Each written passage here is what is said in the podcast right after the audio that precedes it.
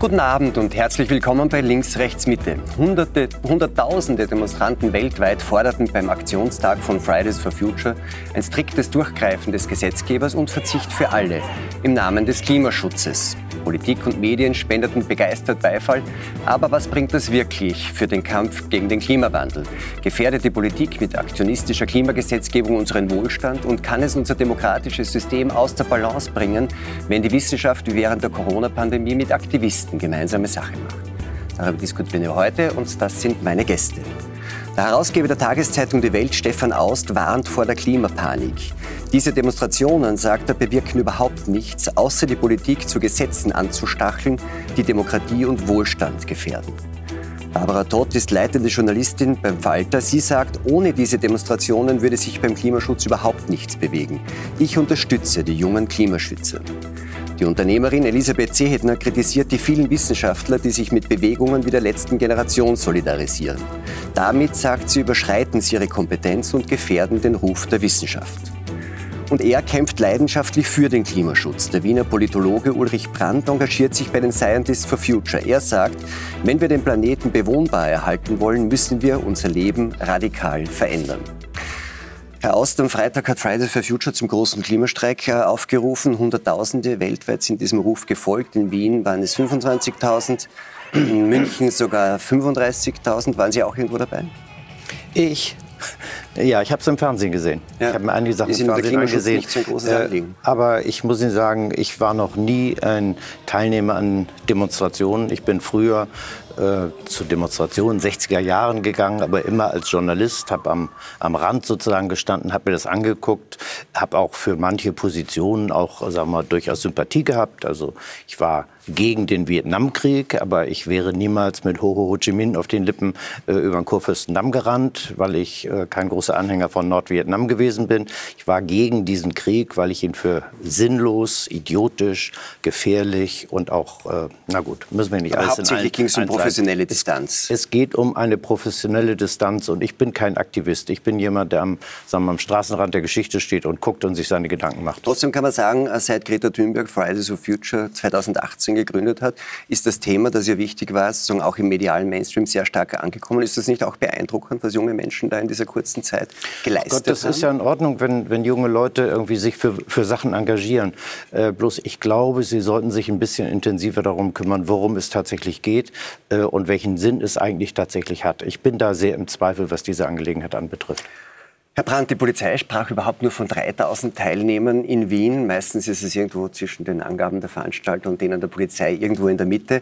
Waren Sie enttäuscht? Äh, fanden Sie das eine geringe Teilnehmerzahl? Waren Sie enttäuscht? Nein, es wird immer mit den Zahlen gespielt. Was wird sozusagen von den Veranstalterinnen gesagt, was von der Polizei. Aber ich glaube, wir müssten das Anliegen noch mal stark machen, weil Herr Aus das ja gerade gesagt hat, die jungen Leute sollten mal genauer nachdenken, was sie da machen. Wir sind in einem Klimanotstand. Die Klimakrise nimmt zu. Die wissenschaftlichen Erkenntnisse, wir haben letztes Jahr den letzten Teil des Weltklimaratberichtes bekommen. Es wird dramatisch. Wahrscheinlich gehen wir auf 2,8 Grad ähm, Temperatursteigerung mhm. zum Ende des äh, Jahrhunderts. In Paris haben die Regierungen sich auf 1,5 oder 2 Grad geeinigt. In Österreich sind wir hinten dran im Verkehrssektor seit 1990 ähm, haben die Emissionen um 74 Prozent zugenommen. Die jungen Leute wollen nicht vertrauen, dass wir mit Technologien, jetzt mit E-Autos mhm. oder mit was anderem, die Klimakrise lösen. Und äh, das ist das Anliegen, warum sie auf die Straße gehen. Dann können wir über die Protestform reden. Aber erstmal sollten wir darüber reden, was motiviert die jungen Menschen. Wir reden zuerst über die Protestform, weil das jetzt gerade war in dieser Woche. Ähm, sie unterstützen ja verschiedene Klimabewegungen. Ähm, haben Sie nicht den Eindruck, dass der Kampf gegen den Klimawandel in Anbetracht vieler neuer Probleme, die wir jetzt haben, in Europa vor allem, irgendwie an Zugkraft ver ver verloren hat? Dass, die, dass, auch die jungen Menschen und viele Leute sagen, wir haben eigentlich jetzt momentan viel gravierendere, drängendere aktuelle Probleme? Das ist jetzt schwierig zu sagen, die jungen Leute, also bei meinen Studierenden zum Beispiel, mit denen ich ja viel spreche, die würden sagen, nein, es ist weiter ein wichtiges Problem. Natürlich in der medialen Öffentlichkeit ist jetzt das Kriegsthema ein großes Thema. Wir hatten die Corona-Pandemie äh, und andere Themen. Aber was treibt die Menschen um? Es ist ja nicht ein Anliegen, ne, das uns umtreibt, sondern es sind verschiedene Themen.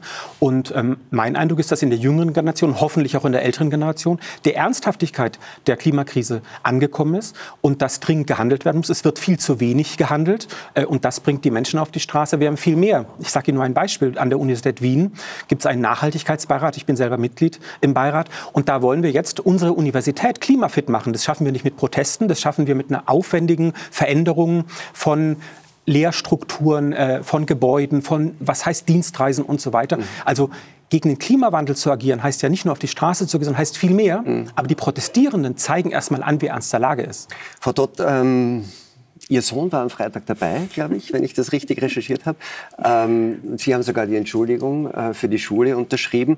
Ist ja interessant, das ist ja irgendwie die äh, Fridays for Future ist jetzt die erste Klimabewegung, die mit der Erlaubnis und Unterstützung, also Protestbewegung, die mit Erlaubnis und Unterstützung der Eltern stattfindet.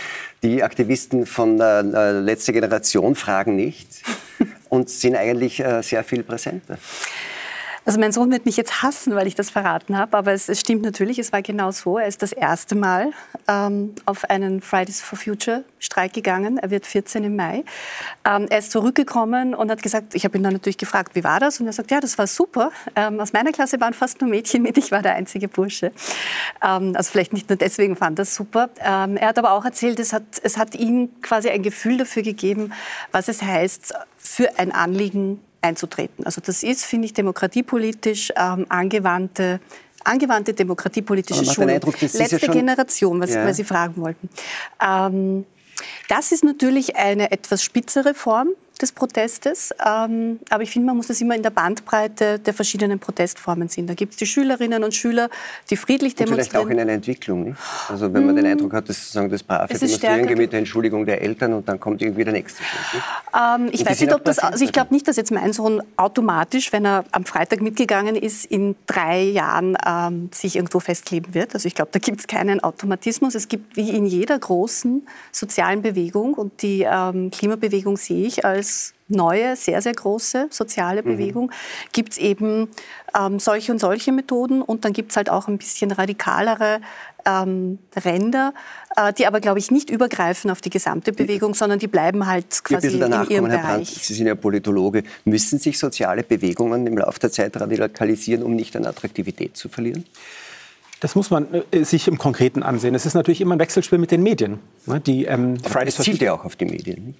Genau, aber es kann ja auch sein, dass es äh, schneller in die Öffentlichkeit geht. Also wenn wir sozusagen die zwei großen Protestbewegungen im Umweltbereich, die es in Österreich gab, Hainburg und Zwentendorf, da waren es ja auch am Anfang eher die Minderheiten, die Radikalen. Selbst der damalige Bundeskanzler fand es lächerlich, dass gegen Atomkraftwerk ähm, demonstriert wird. Und dann gibt es eine Ausweitung. Ja. Ich verstehe junge Menschen, dass sie angesichts der Klimakrise verzweifelt sind und neue Formen suchen. Ich würde aber auch wie Frau Todt sagen, es ist kein Automatismus und schon gar nicht jetzt so eine Radikalisierung. Automatismus nicht, aber eine Tatsache, es hat sich radikalisiert. Nein, ähm, bestimmte junge Menschen, es waren ja viele auf der Straße, also Fridays for Future ist ja weiterhin wesentlich größer äh, als jetzt beispielsweise letzte Generation. Aber dass junge Menschen sagen, wir wollen noch mal anders Irritation schaffen, weil das sind ja soziale Bewegungen, sind legitime Anliegen, werden formuliert und sie versuchen jetzt Aufmerksamkeit zu schaffen. Und solange Medien das aufnehmen, ähm, macht es Ihnen Sinn? Ich halte jetzt beispielsweise das Bewerfen von ähm, Kunstgegenständen mit Tomatensuppe für nicht besonders sinnvoll, aber das ist jetzt offensichtlich aber eine Form. Der Aufmerksamkeit erfüllt ist. Genau, und ähm, ich bin nicht in der, in der Situation, den, die Protestierenden hier zu beraten oder Tipps zu geben, aber ich würde sagen, vielleicht gibt es bei anderen Thematisierungen, wir kommen vielleicht noch drauf, ich finde zum Beispiel ganz spannend, dass jetzt bei den Fridays for Future die Frage der Reichen und Superreichen mhm. in der Ursache der Klimakrise immer stärker thematisiert wird. Ne? Die CO2-Ausstöße sind bei denen wesentlich größer mhm. als bei der normalen Bevölkerung. Und vielleicht gehen die Proteste so langsam dahin, also weg von Straßenblockaden zu was anderem. Kommen wir noch dazu.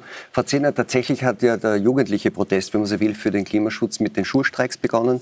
Dann mhm. wurden Kunstwerke, Herr Brandt hat es schon erwähnt, mit Farbe äh, beworfen. Dann haben sich Menschen festgeklebt. Zuletzt wurde wurde ja auch die, wurde Öl auf Fahrbahnen verschüttet. Haben Sie denn einen Eindruck wie der Herr Brandt, dass das eigentlich jetzt irgendwie nicht eine generelle Radikalisierung bedeutet, sondern im Grunde nur unterschiedliche Formen eines legitimen Protests sind? Also die Frage, ob es ein legitimer Protest ist, muss man halt schon stellen, weil es ist halt ziviler Ungehorsam letztendlich. Das heißt, es werden halt bewusst Gesetze gebrochen, um halt die maximale Störung des öffentlichen Lebens herbeizuführen und dadurch die maximale Aufmerksamkeit zu erreichen. Das gelingt, ja, die heutige Medienwelt funktioniert so und das ist, glaube ich, auch genau das Bedenkliche. Na, für mich ist es ganz bestimmt nicht legitim, weil legitim ist zum Beispiel der Streik am Freitag, das ist vollkommen legitim. Das ist in einer Demokratie so, dass man Protestformen hat. Äh, äh, aber sich wo ankleben und äh, bewusst gegen Gesetze verstoßen, ist aus meiner Sicht nicht legitim. Und es bringt vor allem auch dem Ziel nichts, weil ja die Gesellschaft per se ja schon eine sehr ablehnende Haltung gegen diese Form des Protests hat. Das heißt, ich glaube, es ist ja viel wichtiger, dass man den Jugendlichen, und darum waren wir auch beim Klimastreik am Freitag dabei, auch sagt, ihr könnt ja nicht nur Friday einen Beitrag für die Zukunft leisten, sondern ihr könnt eigentlich Daily for Future sein. Wenn ihr zum Beispiel einen der 100.000 Jobs macht, der einen Beitrag zur Energiewende äh, leistet. Oder wenn ihr euch als Klimaforscher engagiert. Also es gibt unzählige Möglichkeiten, äh, einen Beitrag zu leisten. Und ich finde es zum Beispiel auch äh, sehr gut, dass sich die Uni darum kümmert und sagt, wie werde ich selbst klimafit. Ich meine, wir haben ja nicht nur alte denkmalgeschützte Gebäude, äh, die nicht ausreichend gedämmt sind. Wir haben 1,5 Millionen Häuser und Wohnungen, die nicht ausreichend gedämmt sind. Das alles kostet Energie. Und da kann ich, wenn ich sofort was tue, auch gleich CO2 einsparen. Und das sind keine utopischen Ziele, die wir so nicht erreichen werden. Ich nur kurz zurückerinnern. Vor dreieinhalb Jahren als die Fridays for Future angefangen haben, am Freitag nicht zur Schule zu gehen, hat man gesagt, es ist viel zu viel. Da hätten viele gesagt, es ist nicht legitim. Da ist jetzt eine Legitimation entstanden, dass sogar die Eltern äh, oder auch die Schulleitung sagen, ihr dürft zum Streik gehen. Und ja, ja, aber das mit der Schule, Entschuldigung, dass ich Sie unterbreche, aber das ist schon was anderes. Ich war bei dem Streik dabei. Es war um 13 Uhr, haben die ersten Schüler die Frau Lehrerin gefragt, dürfen wir jetzt endlich nach Hause gehen? Sie sind hordenweise zurückgegangen. Ja? Die meisten Jugendlichen haben alkoholische Getränke dabei gehabt. Also es gibt, glaube ich, eine Gruppe, die wirklich intrinsisch motiviert ist, ja? die gerne dorthin geht, weil sie weil das Anliegen ist. Es gehen aber andere einfach mit. Ich finde das aber auch nicht schlecht, ja, weil ich finde genau die anderen, die einfach mitlaufen, die muss man einfach überzeugen, denen muss man sagen, worum geht's. Und wir haben eben überzeugt und haben gesagt, schaut äh, bei eurer Berufswahl Augen auf, vielleicht ist ein Green Job dabei, der eurem Talent entspricht und dann könnt ihr tatsächlich wir, was wir können nicht immer sagen, dass die Jugend sei so unpolitisch und dann, wenn sie mitgehen und vielleicht nicht alle zu 100 Prozent an dem Thema dran sind, sondern vielleicht auch äh, ältere Kollegen äh, weiß nicht, wen Sie da gesehen haben, der Alkohol mit hat. Also mein Sohn war es sicher nicht, weil der ist erst 14. Ähm, aber für die ist das zumindest eine Politisierung und eine wichtige Erfahrung. Und das kann man doch als Gesellschaft nur, nur begrüßen. Also ja, das, habe ich auch gesagt. Ja, aber, na, aber dieser Unterschleif mit, na, da hat doch naja, jemand Alkohol mitgehabt. Das finde ich jetzt ein bisschen äh, unfair gegenüber den anderen Kollegen, die dort sicher ohne, ohne Alkohol Brandt unterwegs waren. hat ja ganz klar glaube ich, zum Ausdruck gebracht, dass er gesagt hat, äh, man hat kritisiert, weil die sozusagen Schule geschwänzt haben, um am Streik teilzunehmen. Ja? Jetzt gibt es drei Bundesländer, die haben ja heute sogar, heuer sogar äh, per Erlass schulfrei bekommen, um an diesem Streik teilzunehmen. Das haben auch Lehrer mit ihren Schülern genutzt. Ja, und ich finde das auch wichtig, dass sie dort einstehen. Aber es sind nicht alle unbedingt wegen des Klimas dort. Kurz über das diese, muss man schon auch, äh, auch so sagen. Vielleicht, ein Happening ist ja? vielleicht reden wir noch mal kurz über diesen Legitimis äh, Legitimationsprozess, den Herr Brandt angesprochen hat. Also vor drei, vor drei Jahren hat man gesagt, das ist viel zu viel, darf man nicht machen. Jetzt gehen die Lehrer schon mit und die, und die, und die Eltern schreiben die Entschuldigungen. Dann kommt äh, letzte Generation, die sagen, es ist eigentlich schon nicht mehr legitim. Und dann gibt es Leute, die sagen, äh, das muss man überhaupt aufpassen, dass das überhaupt noch noch radikaler wird. Es gibt diesen Begriff der grünen RAF, äh, sagen etwas, ja, was Sie aus historischen Gründen ja besonders um gut zu sagen. Ähm, äh, das habe ich mir nicht ausgedacht. Äh, das haben verschiedene Leute gesagt. Ich würde äh, nicht ständig irgendwelchen Leuten, die auf die Straße gehen oder sich festkleben, äh, unterstellen, dass sie irgendwann äh, in einer terroristischen Organisation landen. Das ist das nicht. Aber ich glaube, der entscheidende Punkt ist der, ob wir tatsächlich vor dem Weltuntergang stehen. Und ich glaube, wir stehen nicht vor dem Weltuntergang. Ich glaube, dass diese Klimahysterie maßlos übertrieben ist. Und äh, Sie können sich viele Dinge angucken. Ich kann Ihnen sagen, ich habe in den letzten Jahren sehr viel darüber gelesen, habe mir das wirklich ziemlich genau angeguckt. Und wenn Sie sich äh, die, die Prognosen ansehen, da gehen Linien oben nach oben wie verrückt und dann gehen welche nicht ganz so weit nach oben. Ich bin sehr im Zweifel, ob diese Katastrophe, dieses Katastrophenszenario, was gerade den jungen Leuten in den letzten Jahren eingeredet worden ist, ja auch bis hin in die Politik, dass das wirklich zutrifft. Ich habe erhebliche Zweifel. Und um es mal ganz deutlich zu sagen, ich bin kein Klimaleugner. Ich kann Ihnen sagen, es gibt Klima, aber das Klima ist die Folge des Wetters, nicht umgekehrt. Das ist mal das eine. Ja, das und das andere ist, darf ich das auch mal eben zu Ende sagen? Und das andere ist, das ist nicht das erste Mal in der Weltgeschichte, dass es Wärmeperioden gibt. Womit die zusammenhängen. Also wenn Sie an die, an die mittelalterliche Wärmeperiode um das Jahrtausend herum, also mal 100 Jahre davor, 100 Jahre danach, als die Wikinger Grönland besiedelt haben äh, und der Ackerbau betrieben haben, das war eine Wärmeperiode, die war ungefähr so, wie sie heute ist. Und das, das römische Optimum zur Zeit des Römischen Reiches war auch ungefähr auf der Ebene. Ich will jetzt gar nicht behaupten, dass nicht auch CO2 eine Rolle spielt dabei. Es spielt die menschliche das, das Bewohnen der Erde und der Städte spielt natürlich eine Rolle. Ich weiß, in der Innenstadt ist im Winter ist es äh, äh, wärmer als außerhalb der Stadt. Einfach dadurch, weil es Häuser gibt, dass nicht so viel Wind, da gibt es Lampen, da gibt es Autos, alles Mögliche. Natürlich äh, sind die Temperaturen ein Stück beeinflusst von den Menschen. Aber diese Panik, die hier gemacht wird und was man den Leuten einredet, das glaube ich alles überhaupt also Herr Aust, nicht. Das ist, würde ich sagen, nah an der Klimaleugnung und zwar an der anthropogenen Natürlich können Sie jetzt sagen, vor tausend Jahren gab es ähm, Wetterperioden. Aber wenn die Wissenschaft in die aufwendig... Hören Sie auf mit die Wissenschaft. Ich will gerade mein Argument machen. Die Klimawissenschaft hat in aufwendigen Prozessen, inzwischen ist es der sechste Assessment Report, also wo alles wissenschaftliches Wissen zusammengetragen wird und wo gezeigt wird mit allen Studien, der Weltklimarat fasst ja das bestehende Wissen zusammen. Ja. Wenn die Studien zeigen, dass wir eine hohe Wahrscheinlichkeit haben, dass wir auf 2,8 Grad kommen, Sorry, dann können Sie, dann können Sie den Kopf nicht. Die sollen sich die mal wirklich angucken. Das zeigen Sie nicht. Es gibt Prognosen, die gehen in die Richtung. Es gibt Prognosen, die gehen in die Richtung. Das ist einfach nicht wahr, was Sie ich da glaub, sagen. Ich glaube, der Punkt ist der, wie dramatisch ist es und geht die Welt in 10 oder 20 Jahren unter. Und das, das ist, glaube ich, das, äh, das behaupten manche schon sehr wohl. Und ich glaube, diese Klimapanik, die dadurch geschürt wird. Dieser Alarmismus führt natürlich dazu, dass die Jugendlichen zwei Strategien haben. Die einen sagen, es interessiert mich weniger und die anderen bekommen dann tatsächlich diese Klimaangst oder diese Klimadepression. Und da glaube ich einfach, dass es sehr wichtig ist, denen zu zeigen, welche Möglichkeiten der Selbstwirksamkeit sie haben. Die einen entscheiden sich dafür, dass sie sich ankleben und die anderen entscheiden sich dafür, dass sie vielleicht eine Ausbildung oder einen Berufsweg äh, wählen, indem sie halt auch wirklich einen Beitrag leisten können, damit wir in, ra schneller raus aus den fossilen Energien kommen. Und ich glaube, das muss, man, ähm, das muss man einfach auch darstellen, weil ich glaube nicht, dass es sinnvoll ist, dass man den Kindern Angst macht oder dass Menschen dann sagen, ich möchte keine Kinder mehr bekommen, äh, weil aufgrund des Klimawandels kann ich mir nicht vorstellen, dass meine Kinder oder Enkel noch eine Zukunft haben. Ganz kurz, ich finde das extrem schablonenhaft. Also so zu tun, als wenn jetzt irgendwie die eine Seite Klimapanik schürt und die armen Jugendlichen haben jetzt nur die Chance, entweder sie kriegen keine Kinder oder sie ergreifen Tech-Jobs, Green Tech-Jobs. Also das stimmt ja so nicht. Ich meine, jeder, der in Ostösterreich lebt, hat mitbekommen, wie der Neusiedler See um so viel mehr Wasser verloren hat, wie im Sommer der Zicksee ausgetrocknet ist. Also man spürt ja, dass sich irgendwie was tut. Ja. Und ähm, es geht ja um ein, um ein ganzheitliches ähm, Verständnis von, wir wollen einfach nachhaltiger leben. Also das, ganz viele junge Menschen wollen irgendwie Tiere nicht mehr essen, die nicht gut äh, aufgewachsen sind. Das wäre jetzt nur mein Punkt, bevor also wir noch einmal genauer in, in, in, in, wissenschaftliche Fragen des Klimawandels gehen. Wir haben dazu was vorbereitet. Möchte ich das aufgreifen, nämlich das ganzheitlichere. Eines, eines der, der Themen, die interessant sind, ist, dass man sagt, es geht ja hier nicht ganz konkret nur um klimapolitische Fragen, sondern es geht ja auch um so die Idee, gesamtheitlich unser Gesellschaftssystem umzubauen. Nicht? Also Klimagerechtigkeit deutet das ja schon an, Herr Brandt. Sie äh, gehen ja auch immer wieder auf Demonstrationen, Sie publizieren.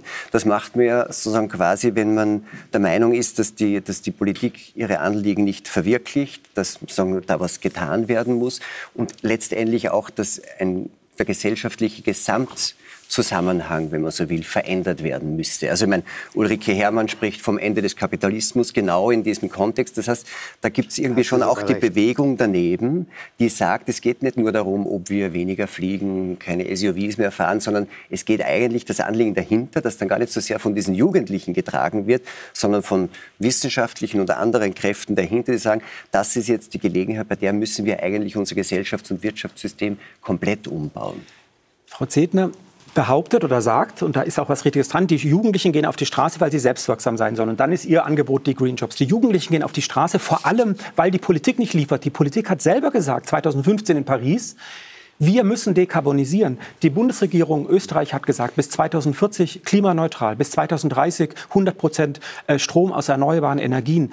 Also die, die Jugendlichen fordern doch was von der Politik, die sind doch nicht individualisiert und sagen, mache ich jetzt einen grünen Job, habe ich Klimadepression oder ähm, werde ich ignorant. Die wollen eine andere Politik und dann müssen wir über einen gesellschaftlichen Umbau sprechen. Das ist doch kein schlechtes Wort. Umweltschutz durch Umbau. Wir müssen dekarbonisieren, das sagen alle Regierungen, das sagt Paris und zwar möglichst rasch. Und aus meiner Sicht, Ulrike Herrmann, sagt, Ulrike Herrmann sagt, sagt Dekarbonisierung weiß, ist, ist gleich grünes Schrumpfen. Ja. Genau, wollte ich gerade das Wort haben Sie mir, aus, ähm, haben Sie mir vorweggenommen. Äh, Ulrike Herrmann sagt zu Recht mit, mit sehr vielen Belegen, ich habe das Buch gerade vor zwei Wochen gelesen, mit sehr vielen wissenschaftlichen Belegen, wir brauchen einen Rückbau. Wir brauchen beispielsweise einen Rückbau der Automobilität. Es ist eine Falle, auf die E-Automobilität zu setzen. Zu meinen, wir können dekarbonisieren, der Verbrenner wird ersetzt über, ähm, über ähm, den E-Motor oder jetzt mit E-Fuels. Wir haben die Debatte in der EU jetzt mitbekommen. Nein, wir müssen das, die Fixierung aufs Auto zurückbauen. Damit müssen wir Straßen zurückbauen. Das heißt auch, es wird, werden Industrien umgebaut. Die Autoindustrie muss zurückgebaut werden. Also nicht, nicht E-Auto statt Verbrennerauto, sondern kein Auto. Genau.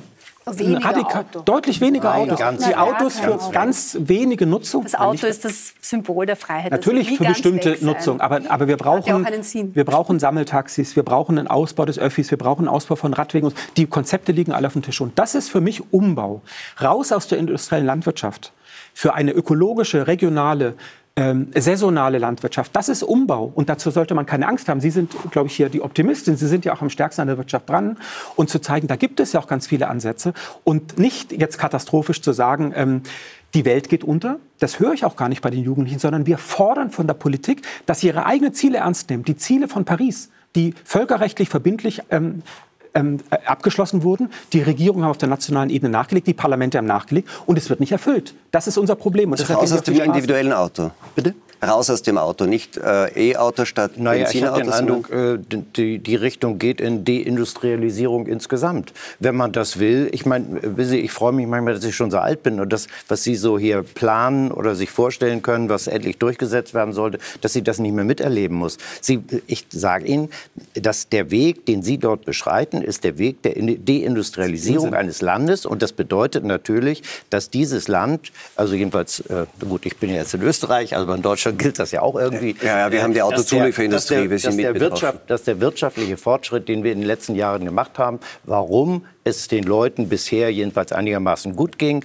warum auch so viele Leute nach Deutschland zum Beispiel kommen wollen, Migration nach Deutschland, das wird dann irgendwann vorbei sein. Wir brauchen Züge, wir brauchen Busse, wundern. wir brauchen Straßenbahnen, ja, wir brauchen aber andere Entschuldigen Sie, Entschuldigen, der, der, Ansatz, ich habe gar nichts gegen Züge. Ich fahre sehr viel mit der, mit der Bahn, das ist überhaupt nicht die Frage und freue mich gelegentlich, auch wenn sie pünktlich ist, finde ich wirklich optimal. Äh, bin gestern Abend vom Bremer, äh, von, von Braunschweig nach Hamburg gefahren, bin viermal umgestiegen.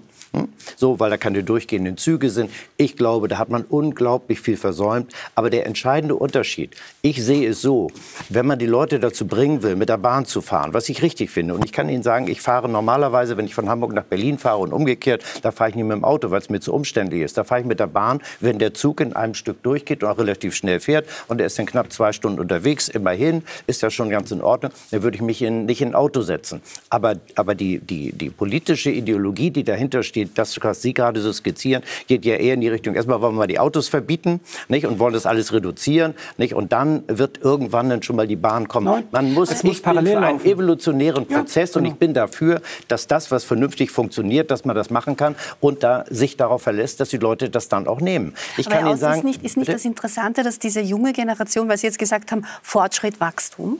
Und wenn man mit, mit äh, Angehörigen dieser jüngeren Generation hm. spricht, für die ist dieses Fortschritt ist gleich Wachstum, dieses Dogma existiert für das, die das nicht muss ja mehr. nicht unbedingt und ich Wachstum das, sein. Nein, ich finde das aber eigentlich auch sehr positiv, weil die denken eben in Richtung Nachhaltigkeit, Zusammenleben mit der Natur. Das ist einfach ein völlig anderes also Lebensverständnis. Ich bin nicht sicher, ob das positiv ist, wenn Sie das, nicht, äh, wenn Sie das nicht erkennen, weil ich glaube, das liegt eher an einer etwas mangelnden Finanz- und Wirtschaftsbildung, dass einfach dieser Zusammenhang zwischen was wird erwirtschaftet und was heißt das dann fürs Sozialsystem im Sinne des Wohlstands einfach noch zu wenig wenig äh, äh, berücksichtigt wird im Schulwesen und dass viele sich dessen einfach nicht bewusst sind, dass wir sozusagen ein moderates Wachstum brauchen, um es schaffen zu können, dass wir diesen Wohlstand äh, gewährleisten. Weil irgendjemand wird auch den Handlungsspielraum in unserem Budget dafür schaffen müssen, damit wir überhaupt die Investitionen in die Transformation unserer Wirtschaft äh, leisten können. Damit wir, die, äh, damit wir dekarbonisieren, heißt das auch erneuerbare Energien, das heißt massive Investitionen für alle europäischen Länder. Und ich glaube, das muss man auch berücksichtigen. Also ich möchte gerne auch, dass meine Tochter zumindest einen ähnlichen Wohlstand erleben darf, wie ich ihn erleben kann.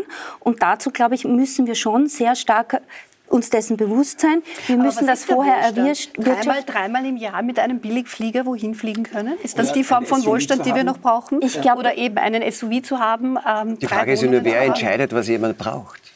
Gesellschaften. Aber die Politik selber. muss Regeln setzen. Und die Politik hat Regeln gesetzt, jahrzehntelang, fürs Auto hat Infrastrukturen gebaut, mhm. hat die Autoindustrie gefördert, hat ähm, die Pendlerpauschale in Österreich ein großes Thema für Sie als Gast hier ähm, und so weiter gefördert. Und ja, die Politik soll umsteuern. ist die Pendlerpauschale jetzt gefördert worden? Wir reden jetzt davon, die Leute, dass die Leute drei Wohnungen haben. Ich meine, das wird wahrscheinlich sehr wenige treffen. Ja, bei den meisten geht es darum, wir diskutieren jetzt gerade in Österreich sehr intensiv, kann man überhaupt von einem Vollzeitjob noch leben und sich das Leben leisten. Deshalb musste ja die Regierung auch äh, eingreifen und hat versucht, über Pendler Pendlerpauschale und andere Zuschüsse in dieser Teuerungs- und Energiekrise zu unterstützen. Und ich glaube, um das geht es auch, weil wenn die Leute nicht genug Geld haben, dann wird sie das Biohändel nicht interessieren. dann werden sie, sie individualisieren immer, Sie bringen es immer aufs Individuum. Die Frage war gerade, was, was heißt Wohlstand? Nicht zu sagen weil wir auch gesellschaftliche Rahmenbedingungen brauchen. Das geht immer um die Gruppe. Na, um es geht um beides. Aber die Frage war ja gerade, wer bestimmt Wohlstand? Und mein Argument war, in den letzten 20 Jahren sind in Österreich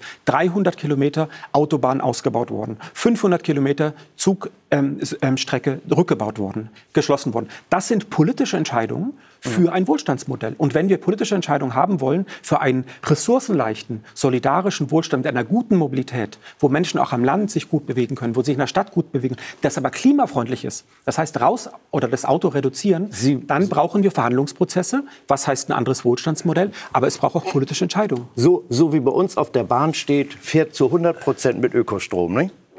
Hm? Ja, aber Sie machen sich lustig über die Bahn. Natürlich ich mache mich lustig Nein. darüber, weil es weil gelogen es ist, weil es schlichtweg gelogen ist. Weil diese Dekarbonisierung, über die Sie hier die ganze Zeit reden, die ist nicht machbar mit den Methoden, die im Augenblick angewendet werden. Das, das geht einfach das nicht. Und wenn, ja. wenn Sie glauben, dass wir äh, durch erneuerbare Energien mal eben den Energiebedarf eines Industrielandes decken können, dann ist das Spinnkram. Ich kann Ihnen sagen, es stimmt nicht einfach Nein, nicht. Das, das was bei uns im Augen die Politik gerade macht, ist zu versuchen, den Leuten einzureden, dass es machbar ist. Es ist nicht machbar. Teile ich Ihre nicht wahr. Ja, das stimmt. Aber das habe ich auch überhaupt nicht behauptet. Ich würde auch sagen, wir brauchen ja einen Rückbau, weil wir gar nicht die Energie haben zu meinen, wir können mit Wasserstoff Flugzeuge betreiben, wir können mit ähm, Strom Den Autos muss man betreiben. erstmal herstellen.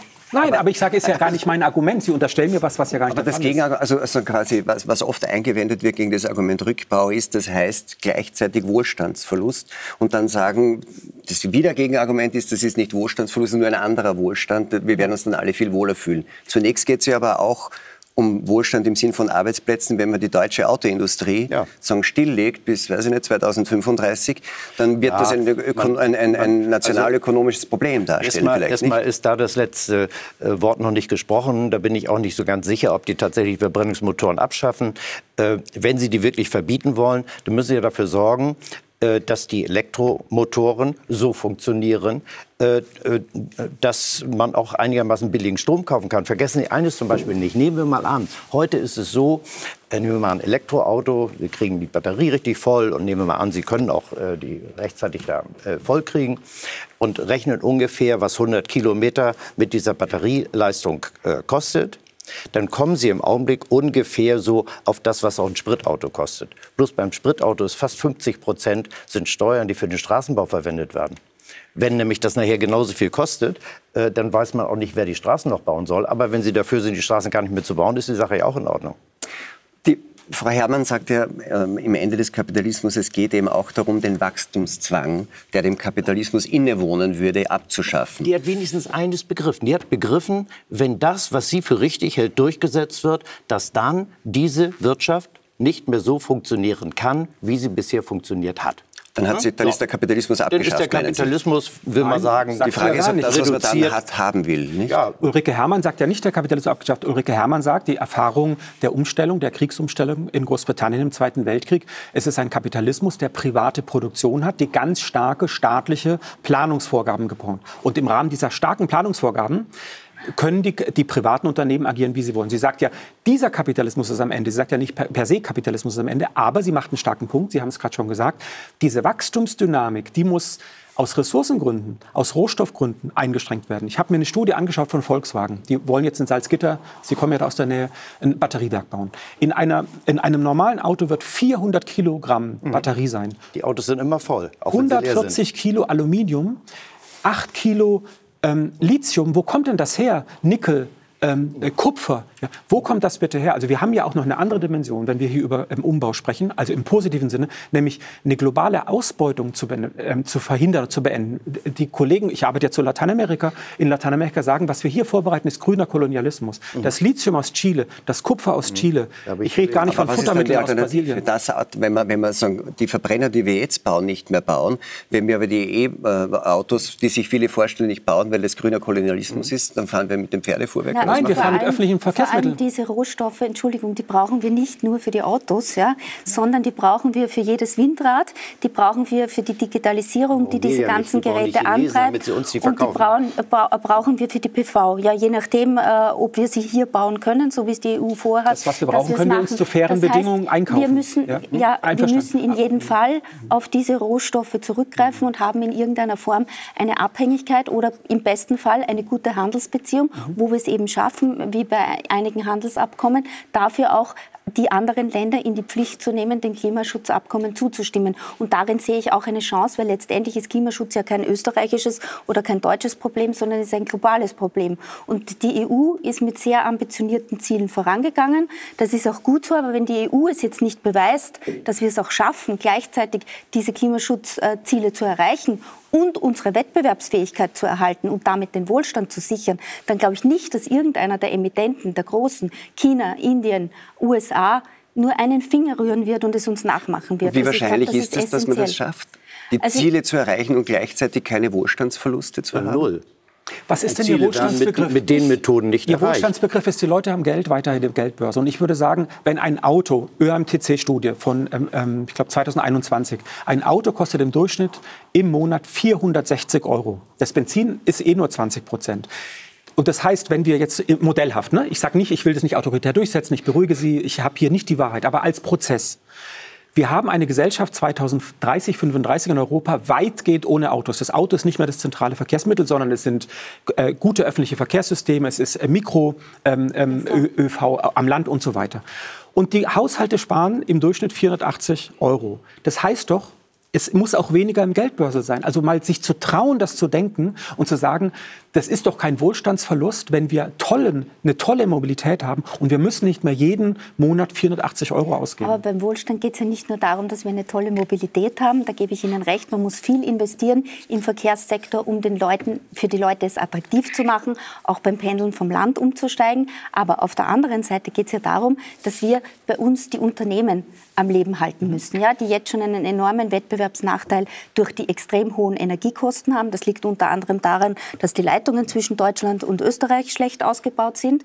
Ähm, Darum geht es. Wir brauchen die Unternehmen, die letztendlich Arbeitsplätze hergeben. Man kann und die sich sinnvolle Produkte schaffen. Im, genau. Im, ja, sinnvolle ja. Produkte, aber vor allem Produkte, die auch irgendwo absatzfähig sind, mhm. weil sonst wird ein Unternehmen keinen Gewinn machen. Dann wird es keine Mitarbeiter beschäftigen können und keine Löhne auszahlen. Und letztendlich wollen wir immer mehr vom Sozialsystem. Zu Recht, wir wollen ein gutes Bildungssystem. Wir werden demografisch alle immer älter. Das heißt, wir brauchen auch eine gute äh, äh Pension, die ohnehin schon gefährdet ist. Äh, also generationengerecht ist vielleicht der Weg auch jetzt gerade nicht so hundertprozentig. Ähm, es gibt viele Probleme, aber viele Gründe, warum man darauf schauen sollte, dass wir irgendwie unsere Wettbewerbsfähigkeit erhalten. Und das wird nur dann gelingen, wenn wir auch mit China oder USA bis zu einem gewissen Grad konkurrieren aber, aber Wettbewerbsfähigkeit ähm, ist in der Industrie und in, der, und in and anderen wirtschaftlichen Bereichen ja ganz ähnlich gestaltet wie im individuellen Bereich, nämlich Energiekosten. Ja. Und wir haben jetzt ein massives Energiekostenproblem, sowohl im industriellen Bereich als auch im, als auch im privaten Bereich. Und die Menschen, die, die Lage von vielen Menschen da draußen, wie man so schön gesagt hat, wird immer dramatischer. Die Schuldnerberatungen werden gestürmt, die Zahl der Delogierungen steigt. Vergisst man in der Klimapolitik momentan die, die wirtschaftliche Notwendigkeit und die soziale Lage man, so vieler Menschen? Man verliert die Realität aus den Augen. Aber das ist ja nicht alles Ursache der Klimapolitik, diese ähm, Teuerung, die wir jetzt erleben. Naja, ich, also, also viele spielt, Leute da sagen mit guten Gründen, dass die Gleichzeitigkeit der Energiewende und, die, und, und, und, das, und so quasi die externen Faktoren der Energiekrise natürlich schon zusammenspielen. Aber da spielt der Angriffskrieg ähm, Putins auf die Ukraine eine Rolle. Da spielen, bin ich mir auch ganz sicher, ähm, Geschäftemachereien am Energiesektor eine Rolle. An den Energiebörsen werden gerade gute Gewinne gemacht, die alle, also nicht alle, die zum Teil nicht berechtigt sind. Ähm, das sind natürlich auch Fragen der Umverteilung, die sich da stellen. Das ist ja auch eines der Themen, die Fridays for Futures forcieren. Ähm, Besteuerung von großen Energiekonzernen, ähm, Besteuerung von äh, Vermögen, äh, von Erbschaften. Also das, ähm, das sind einfach große, große äh, Fragen, die sich, die sich da stellen. Und man kann das nicht nur auf die ähm, Energiewende Nein, aber, zurückführen, aber dass jetzt alles teurer ja, geworden ist. Es ist ja sinnvoll, wenn man mal ein Thema nach dem anderen äh, bespricht und nicht alles in einen Topf rührt. Äh, und wenn ich mir ansehe, die Energiepolitik der letzten Jahre, das ging mit Gerhard Schröder los und der rot-grünen Koalition damals.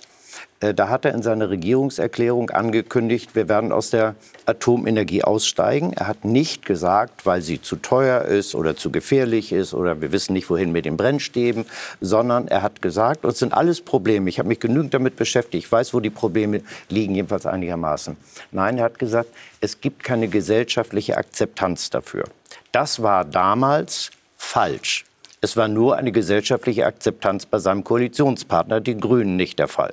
Das ist es gewesen. Deswegen ist er ausgestiegen. Allerdings ist der Ausstieg aus der Kernenergie damals gewesen, zu einer Zeit, als kein Mensch darüber nachgedacht hat, äh, auch aus der Kohle auszusteigen, aus dem Gas auszusteigen. Gas gab es noch gar nicht so viel Erdgas, äh, jedenfalls für Heizungssysteme, ähm, und äh, noch sonstigen fossilen Brennstoffen auszusteigen. Sondern das galt sozusagen als gesichert und dann hat man gesagt, na gut, dann lassen wir mal die Atomkraftwerke so lange laufen, wie sie laufen.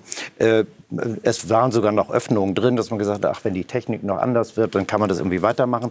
So richtig ausgestiegen ist erst Angela Merkel. Und zwar ist sie nicht ausgestiegen, erstmal nachdem sie den, den rot-grünen Ausstieg äh, gestoppt hat. Und dann waren zufällig Wahlen in Baden-Württemberg und es war Fukushima. Und dann hatten sie Angst, dass die Grünen die Wahl gewinnen. Und dann hat sie plötzlich den radikalen Ausstieg übrigens zusammen mit der FDP damals gemacht.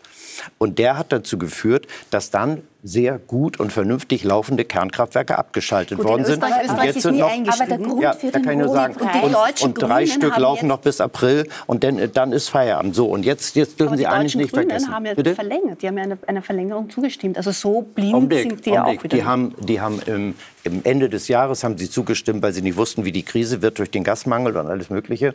Und das Ding ist bis, bis zum April sind die verlängert worden. Dann wollen sie die letzten drei wollen sie dann abschalten. Das sind funktionierende Kräfte, Kernkraftwerke. So, und dann Aber haben Sie gesetzt in den letzten Jahren. Bitte? Ihr Punkt ist, wir brauchen die Atomkraft für diesen Also Übergang. ich würde jedenfalls in einer solchen Zeit, in der es einen, einen Energiemangel gibt, und zwar auch einen Strommangel, nicht wie Herr Habeck sagt, der sagt, wir haben einen Gasmangel, aber keinen Strommangel. Das ist einfach dummes Zeug. Das ist einfach richtig Quatsch. Und das, ein, das Problem, und das ist eines der großen Probleme, das uns Frau Merkel äh, in dieser Zeit eingebrockt hat, war, dass die erneuerbaren Energien eigentlich nur einen erneuerbaren Aspekt haben. Das ist nämlich der erneuerbare Aspekt, wie die Dinger stillstehen, weil mal wieder kein Wind weht. Das glaube ich bis 140 Tage im Jahr ist es im Durchschnitt der Fall.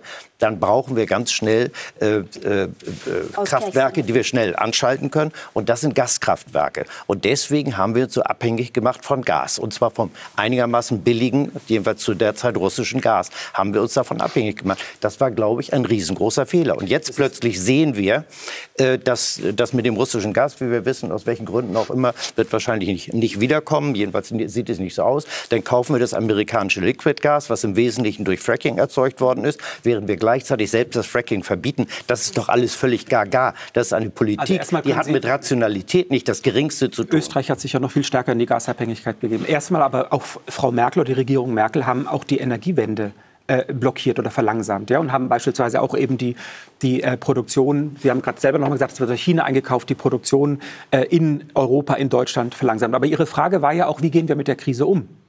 Und ich finde einen Ansatz sehr interessant, der sagt, wir brauchen ähm, einen eine Grundenergiedeckung, also jeder Haushalt bekommt von einer Normgröße ähm, sage ich mal, 50 Prozent, es gibt verschiedene Modelle, zu einem günstigen Preis. Jeder Haushalt bekommt eine Grundenergie. Muss auch irgendwo herkommen, ne?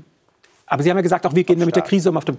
Ne, Bisher stimmt es ja. Wir haben ja irgendwie die Energie ist ja da. Aber jetzt nochmal die Frage, ja, wie wir mit den Preisen. Lassen Sie mich kurz ausreden. Wie wir, nein, wie wir die Haushalte, weil Sie ja selber mhm. sagten, es gibt ähm, die Leute stürmen die Schuldnerzentralen, wenn mhm. ich sie richtig in Erinnerung habe.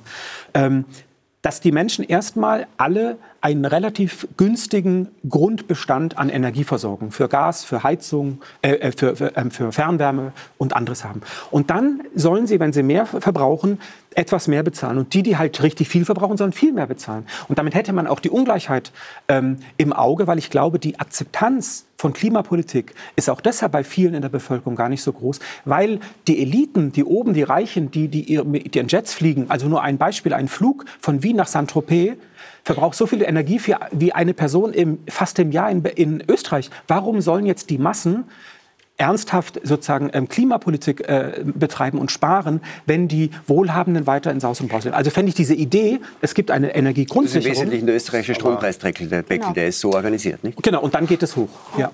Aber jetzt ist, also Sie haben ja gesagt, die Akzeptanz und Sie haben auch gesagt, also es hat äh, Schröder und das war die Frage der demokratischen Akzeptanz. Äh, ich habe den Eindruck, aufgrund der, der, Multikrisen, die wir haben, ist momentan die Akzeptanz in der breiten Bevölkerung für sozusagen ähm, mehr Verzicht, höhere Kosten, Umbau der Gesellschaft nicht wahnsinnig groß. Und die Frage ist, ob das, was Sie sich vorstellen, ich glaube, ich habe das jetzt einigermaßen verstanden, ist das unter den derzeitigen demokratischen Gegebenheiten machbar? Aus meiner Sicht muss die Politik zeigen, dass es machbar wird.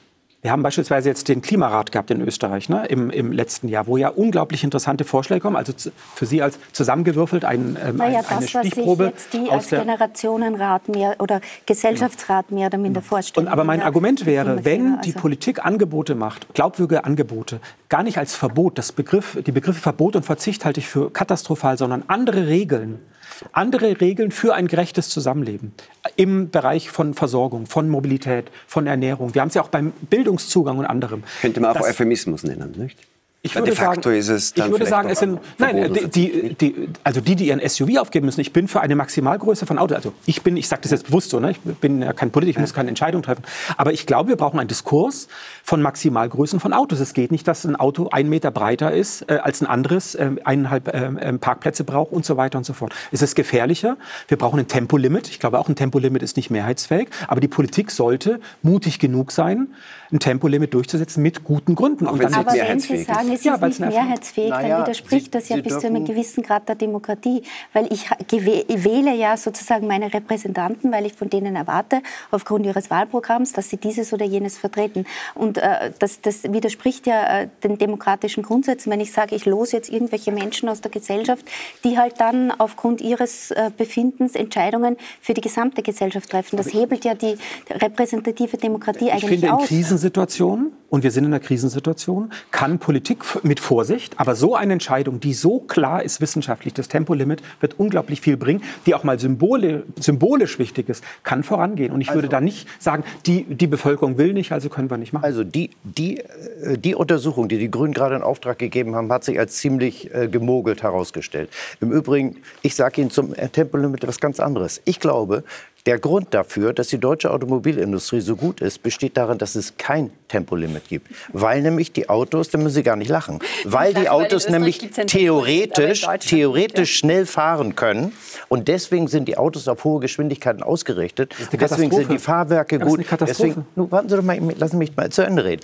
Deswegen sind die Fahrwerke gut, deswegen sind die Bremsen gut, deswegen sind die Sicherheitsvorkehrungen gut. Das ist die Qualität des deutschen Autos und deswegen ist es so gut exportiert worden. In dem Moment, in dem man eine generelle Geschwindigkeitsbegrenzung auch in Deutschland einführt, gibt es keinen kein Grund mehr, ein Auto schneller als 100 oder 120 oder was die Grenze ist, überhaupt fahren zu lassen. Denn sind es genauso klapprige Dinger wie die amerikanischen Autos. Und dann sind sie, ah, dann sind sie aus dem weltweiten Geschäft raus. Aber das finden Sie ja richtig. Also ich, Nein, gar nicht. Ich bin begeisterte Autofahrerin. Nein, ich fahre zwar ein schwedisches Auto und kein deutsches, aber ich liebe mein Auto und es fährt auch schnell und es fährt ich wesentlich schneller als 140. Also.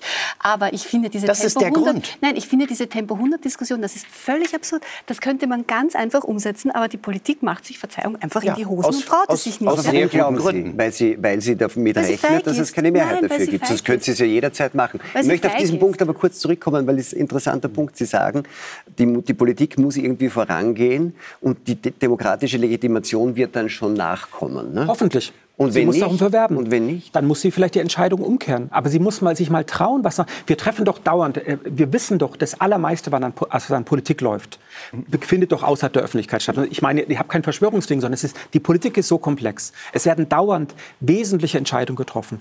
Krisenintervention im Unternehmen X, hier eine Subvention, da und davon erfahren wir gar nichts, weil die Politik wahnsinnig komplex ist.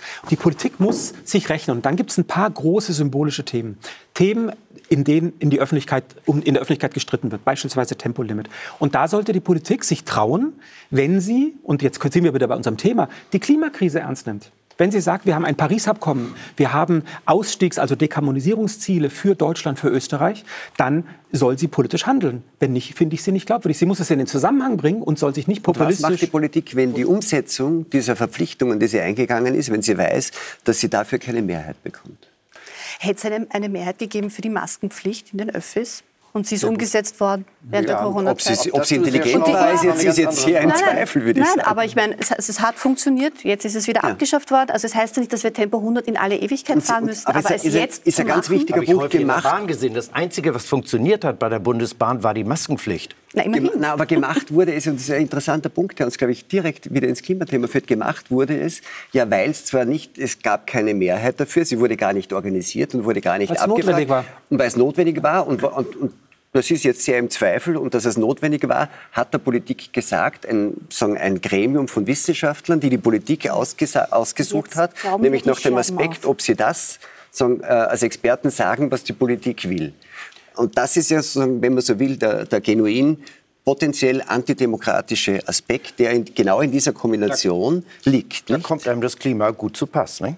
Na, alles durchsetzen zu können Nein, und zu wollen. Ich habe keine autoritäre ne? Fantasie. Ich habe eine. Nein, das, äh Aber entschuldigen Sie, das habe ich jetzt hier eben so mitgekriegt, dass Sie, Schauen so Sie, eine Politik muss alles regeln wollen. Nein, eine Politik, ich schon gar nicht. Wie gesagt, ich bin hier Diskutant an einem Abend, ich bin Wissenschaftler. Aber es gibt Evidenzen, ja. dass es starke Hebel gibt, mhm. ähm, um den Klimanotstand, wenn wir da irgendwie einigen, Sie sind ja noch nicht mal, genau, Sie teilen das noch nicht mal, aber wenn andere äh, sich dem anschließen, dass die wissenschaftlichen Studien plus die politische Selbstverpflichtung, Paris-Abkommen und so weiter, einigermaßen wahr sind, also Sinn machen, dann müssen wir handeln. Und da gibt es ein paar Hebel, mit denen relativ leicht gehandelt wird. Und ich finde das nicht antidemokratisch, sondern es ist die Notwendigkeit in einem Notstand. Und Sie haben völlig recht, das ist ein guter Punkt von Ihnen.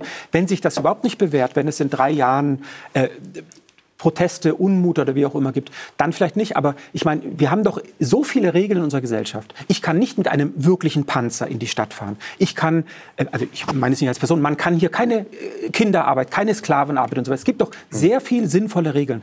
Es gibt ja wirklich eine Straßenverkehrsordnung, die ganz viel regelt. Ich kann halt nicht bei Rot über die Ampel fahren. Ja, aber die und regelt ja auch, dass eh über 60 Prozent der Autofahrer bereits irgendeinem Tempolimit unterlegen. Aber ich meine, die, die Politik, Sie sagen, es ist, wäre ein symbolträchtiges, prestigeträchtiges Projekt für die Politik. Ich glaube, ein Urfehler liegt darin, dass wir oft sehr populistisch unterwegs sind und auch die Politik, weil wir schimpfen auf die Atomkraftwerke außerhalb von Österreich, ja, verklagen sie nach der Reihe. Das ist eine Spezialität unserer Klimaministerin. Und umgekehrt importieren wir aber jeden Tag den Strom von diesen äh, Kraftwerken, nämlich bis zu 15 Prozent, damit wir überhaupt wir genug Strom haben, um unseren Energiebedarf wir, wir zu decken. Wir, wir das, das, das, das, naja, das verstehe das, ich nicht ganz. Das halte ich auch für wichtig, dass man einfach einmal genau das sagt. Es, ich darf vielleicht es gibt so viele Gründe, Punkt warum fertig machen. Äh, nicht populistisch, sondern Ich will jetzt gar nicht auf die Diskussion von Tempo 100 eingehen, sondern es geht einfach generell darum, egal ob beim Fracking oder bei anderen Dingen, wir suchen uns einfach Dinge und entweder wir sind positionieren uns total dagegen. Gentechnik ist ja auch so ein Thema. Ja. Äh, wir beschäftigen uns die ganze Zeit, äh, was tun wir, damit wir mit der Erderwärmung runterkommen. Wir sollten uns aber auch genauso viel eigentlich damit beschäftigen, was tun wir uns, um dieser Erderwärmung anzupassen. Und wenn wir jetzt wissen, dass wir resistentere Pflanzen brauchen und es dafür technologische Innovationen gibt in Form der Gentechnik, die mittlerweile validiert sind, ja, da kommt automatisch auch wieder der Aufschrei unsererseits. Es gibt auch genug Innovationen ohne Gentechnik. Das, im, ja, im, aber es gibt auch Innovationen mit die Welt Gentechnik. sowieso grüner, weil mehr CO2 in der Atmosphäre ist.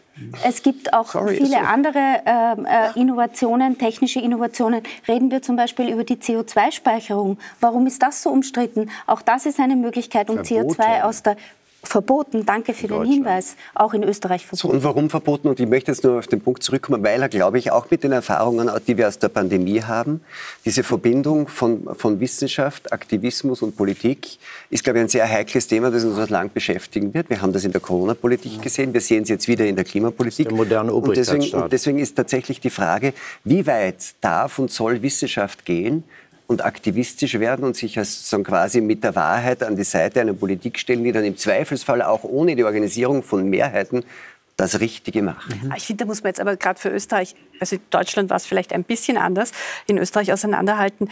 Ähm, die angeblich expertenhörige Politik, wie es der Kanzler Nehammer jetzt im Rückblick gesagt hat, es war doch so, dass die Politik sich immer die Experten zur Seite mhm. geholt hat, die gerade das Vorhaben, das die Politik umsetzen wollte, ja. bestätigt haben. Was sagt das über die Experten? Dass Sie das ähm, machen?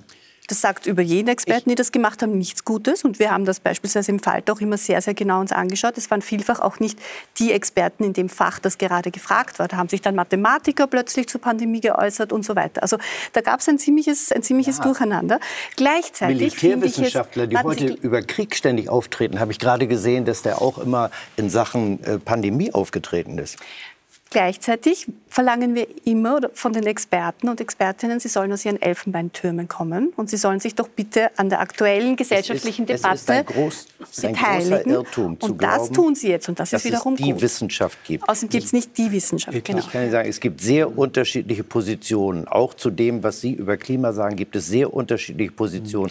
Und es das sind nicht, nicht alles Medien. irgendwie Rechtsradikale oder Querdenker oder es ja. Schwurbler oder sonst was. Es gibt unterschiedliche Positionen. Positionen und es gibt unterschiedliche Interpretationen. Gucken Sie mal, ich habe neulich, äh, als ich mal... Aber im öffentlichen Diskurs Sachen, gilt das, was Herr Brandt gesagt hat, die Wissenschaft sagt und deswegen muss die Politik tun. Die das, was die Wissenschaft sagt, das kennen wir aus der DDR. Und das hat ich Frau Merkel das. so ein bisschen mitgenommen. Nein, ich teile es, dass es nicht die Wissenschaft gibt. Sehr unterschiedliche Positionen. Ich will Ihnen mal ein kleines, gerade wo wir gerade über Klima geredet haben die ganze Zeit.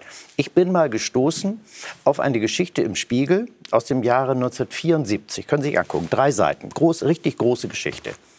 Und die war sehr interessant, weil da drin stand, dass ein großer Teil der Klimawissenschaftler der Welt äh, der Auffassung ist, dass wir auf eine neue Eiszeit zulaufen. Der Kölner Dom Und Sie haben das sehr, nee, nee, nee, das, nein, nein, das war eine Geschichte, das war sehr viel später mit dem Kölner Dom. Da haben die einen, einen Kehrtwechsel gemacht. Der steht aber heute auch noch nicht über Wasser, unter Wasser, es sei denn, es regnet. Aber das ist doch ein gutes so, aber Beispiel, Augenblick, lassen Sie mich das mal eben bitte zu Ende sagen. Ja. So.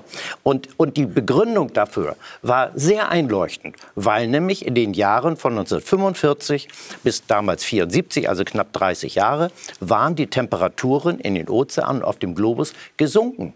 Und deswegen sind die Wissenschaftler zu der Überzeugung gekommen, das geht genauso weiter. Und demnächst haben wir, die, haben wir wieder die, äh, die Eiszeit. Herr Aus, und jetzt hatte der Spiegel ein Cover zu Jahresstart und mhm. da war drauf zu lesen, hatte Marx doch recht. Ja, also mal sehen, wie sich das sagen, halten wird. Äh, es gab äh, unterschiedliche Phasen, in denen unterschiedlicher Unsinn dort geschrieben worden ist. Aber ich will Ihnen mal sagen, das, das ist eine Geschichte. Und das ist sehr interessant. Denn zwischen 1945 und 1974, 75 sind 30 Jahre. Das ist wahrscheinlich die Zeit in der Industriegeschichte mit dem größten Anstieg der Produktion mit Autos und Flugzeugen und Stahlwerken und sonst was. Also CO2 nach oben. Was ist gewesen? CO2 ist nach oben gegangen. Die Temperaturen sind gesunken. Ja, ich kenne das Gegenargument. Das Gegenargument ist damals war die Luft ja noch so dreckig, äh, dass es das irgendwie gestoppt hat. Also Aber ich, ich kann Punkt Ihnen sagen, ich glaube nichts davon. Die Wissenschaft Genau, gar nichts glaube ich ist auch nicht so gut. Also ich, ich, bin, ähm, ich teile Ihre Einschätzung, dass es verschiedene wissenschaftliche Ergebnisse gibt ähm, und dass Wissenschaft immer offen sein muss für Korrekturen. Aber Ihre Frage war eine andere. Soll jetzt sich Wissenschaft mit dem Aktivismus gemein machen? Genau, und ja. meine Frage hat den Hintergrund, die Wissenschaft lebt davon, quasi ist ja eingeschrieben, dass sie sich auch korrigieren kann. Mhm. Aber ein Wissenschaftler, der auch Aktivist ist, kann sich schwer korrigieren. Ich, nein, würde, das würde ich erstmal nicht sagen. also meine Position wäre, und ich habe ja mit vielen Kolleginnen und Kollegen gesprochen, ich war auch am Praterstern bei der Aktion am 10. Jänner, wir bleiben im Modus von Wissenschaft. Ich gehe dahin und unterstütze Aktivistin in einer öffentlichen, äh, sehr kontrollierten Aktion und sage, es gibt ein wissenschaftliches Wissen um Klimawandel, Klimakrise, das sehr stark gesichert ist. Nicht 100 Prozent, aber sehr, sehr stark gesichert. Und dieses Wissen und die Argumente der Aktivistin, da geht was zusammen. Das heißt aber nicht, dass ich Aktivistinnenberatung mache, sondern dass wir eine Situation, ein Fenster gesucht haben, was auch in den Medien so interpretiert wurde. Die Wissenschaft hat sozusagen ähm, geht an einem Moment, das waren 20 Minuten zusammen, symbolisch zusammen mit den Aktivistinnen, weil die Aktivistinnen sich auf die Ergebnisse der Wissenschaft beziehen. Das ist der ja. Grund. Aber ich bleibe Wissenschaftler. Und deswegen, ah, und deswegen kleben sie sich fest und deswegen sind sie dazu bereit, äh, gravierende Dinge zu tun, äh, weil sie glauben, die Wissenschaftler haben uns ja gesagt, die Welt geht unter. Und wenn die Welt, die Wissenschaft und wenn die Welt, die Welt untergeht, unter, Herr Aus. und wenn die, die Wissenschaft sagt es nicht. Naja, äh, ich will jetzt gar nicht immer auf den Wissenschaftlern rumhacken und es gibt ja auch sehr unterschiedliche. Aber wenn Sie sich angucken, äh, die, die Klimaapokalypse, die bevorsteht, müssen ja nur den Chef der, der UNO da in Ägypten neulich, nicht? Was, was, hat er noch Schönes gesagt? Die, Highway, Highway to, hell. Highway to Hell. Das heißt, wenn das denen den ganzen Tag eingeredet wird, dann darf ich mich doch nicht wundern, wenn sie denken, dagegen müssen wir jetzt so gravierend was tun, dass wir auch im Zweifel unser Leben in Gefahr bringen. Wir, wir haben uns genau über diese Frage mit einem der Leitautoren äh, des Weltklimarates mhm. IPCC unterhalten, mit Jochen Marotzke. Und ich schlage vor, dass wir da kurz reinschauen. Aktivisten schlagen Alarm. Wir steuern auf eine globale Klimakatastrophe zu. Es drohen Dürre, Hunger, Krieg und die tiefgreifende Veränderung des Lebens auf unserem Planeten. Sie fordern radikale Maßnahmen, und zwar jetzt. Der Ausstieg aus fossilen Energieträgern allein reiche bei weitem nicht. Nötig sei auch die tiefgreifende Besteuerung klimaschädlichen Verhaltens wie Fleischkonsum und Flugreisen, die weitgehende Abkehr vom Konzept des Individualverkehrs und des Kapitalismus bis hin zum Umbau unserer Gesellschaft. Unterstützung erhalten die Aktivisten dabei von Wissenschaftlern. Dieser Weg sei alternativlos. Andernfalls drohen unvorhersehbare Kettenreaktionen mit katastrophalen Folgen. Doch wie sicher kann die Wissenschaft diesbezüglich sein? Wir haben Jochem Marotzke, einen der Leitautoren des Weltklimarats IPCC in Hamburg, befragt. Es gibt einige Sachen über den Klimawandel, wo wir hundertprozentig sicher sind. Die Welt wird immer risikoreicher, je mehr die Erwärmung, je stärker die globale Erwärmung ist. Was allerdings nicht passieren wird, die Welt wird nicht untergehen, die Erde wird nicht unbewohnbar. Ich versuche schon eine gewisse Distanz zwischen meiner Arbeit als Forscher und meinem Forschungsgegenstand, nämlich dem Klimawandel, zu legen. Ähm, denn die Befürchtung, die ich habe, ist, wenn ich diese Distanz nicht einlege, dass ich den Blick verliere dafür, dass ich mich ja auch irren kann.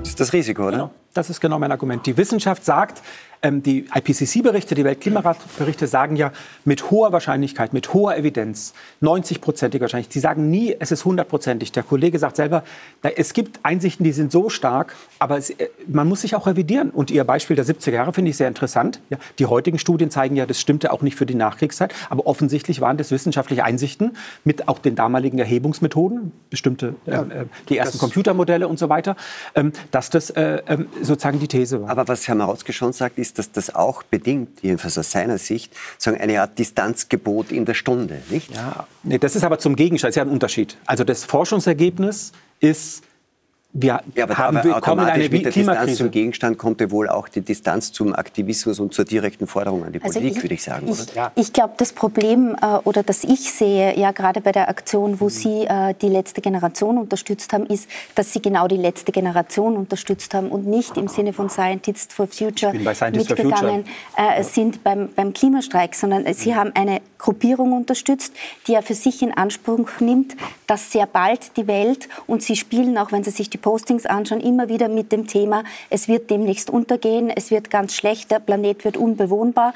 Äh, und äh, das halte ich schon für sehr, sehr kritisch denen diese wissenschaftliche Legitimation zu geben, weil das erweckt natürlich bei der breiten Bevölkerung, die nicht so informiert ist, den Eindruck, als würde die Welt wirklich in Kürze untergehen. Einer der prominenten Unterstützer äh, hat, äh, ein, ein Professor der BOKU hat dann auf Twitter geschrieben, er wird aus Wien wegziehen, weil hier kann man nur verbrennen.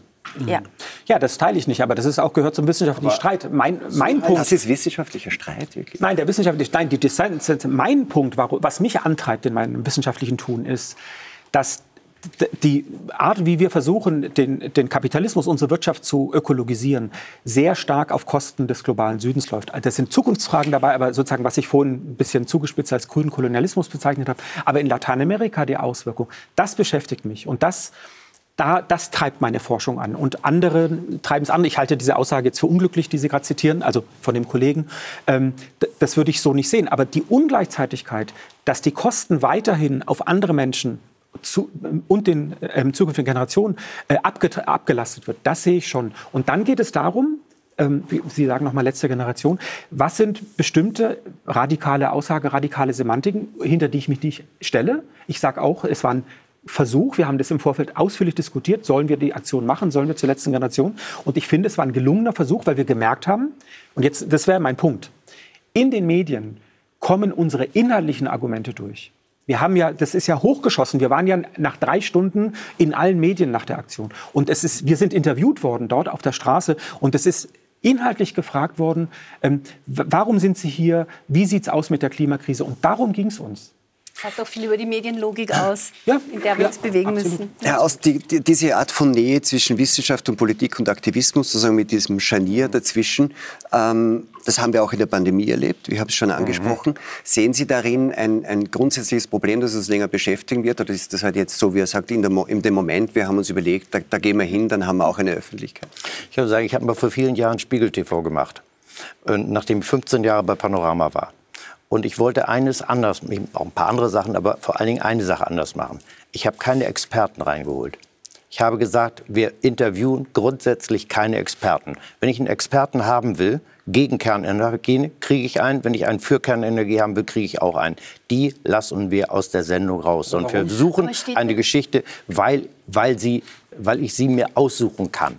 Weil es zu jedem Thema Argumente, gibt ja, es... Auf hohem Niveau Argumente auszutauschen dann ist kann man, Dann kann man Argumente austauschen. Ja. Aber ich kann Ihnen sagen, normalerweise werden Wissenschaftler herangezogen, um die Position eines Politikers oder eines Mediums auf irgendeine Weise zu verbreiten. Und dafür geben sie sich auch meistens her... Und das sollten sie, sich, sie nicht, meinen Sie? Nein, ich wollte das nicht. Ich habe gesagt, wir gehen, wir, wir machen in unserem kleinen Bereich, gehen wir ran und zeigen, versuchen die Realität so zu zeigen, wie sie ist. Aber wir holen uns nicht die Experten denn die können wir uns aussuchen, welche Position sie haben.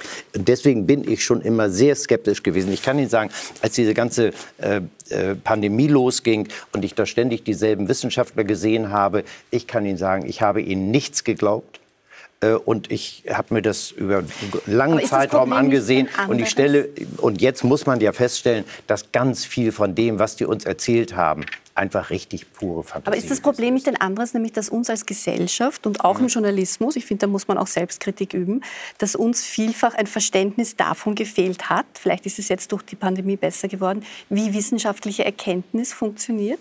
Äh, das, das, ist das Kernproblem. Deswegen hat man diese Leute alle ständig in die Sendung reingeholt und hat diejenigen, die einem nicht passen, nicht reingeholt. Aber ist das Problem nicht, dass viele Wissenschaftler diese Differenz nicht mehr gemacht haben, indem sie sich zur Verfügung gestellt haben, öffentlich mhm. das zu sagen, was Politiker die hören wollen? auch mal wichtig wenn sein. Wenn wir zwei zentrale Probleme haben, die Zusammenleben gefährden, nämlich unter hoher Unsicherheit einen Virus und Klimawandel. Sehr unterschiedlich. Aber wir, wir erleben das ja nur, wenn wir die Infektion haben, wenn wir krank werden oder wenn eben der Neusiedler See absiegelt. Aber wir brauchen, das ist doch ein Blick auf Probleme, die ja nicht vor Ort, die sind ja nicht hier sondern wir brauchen doch Klimamodelle, wir brauchen doch ein, ein Wissen von hoch ausgebildeten Spezialisten, Spezialistinnen, die sagen, ähm, da gibt es ähm, mit, wir hatten die, äh, die Eis, ähm, ähm, also diese Eisbohrung kurz im Bild, ähm, da gibt es ähm, historische Entwicklungen, da gibt es äh, Unsicherheiten in der Zukunft, aber wir warnen davor, dass etwas weg Genau. Und der nächste Schritt ist zu sagen, und wir fordern, dass das und das passiert, ne? so wie in der genau. Pandemie. Und das ist genau der Schritt, glaube ich, von dem auch Herr Marotzki spricht, zu sagen,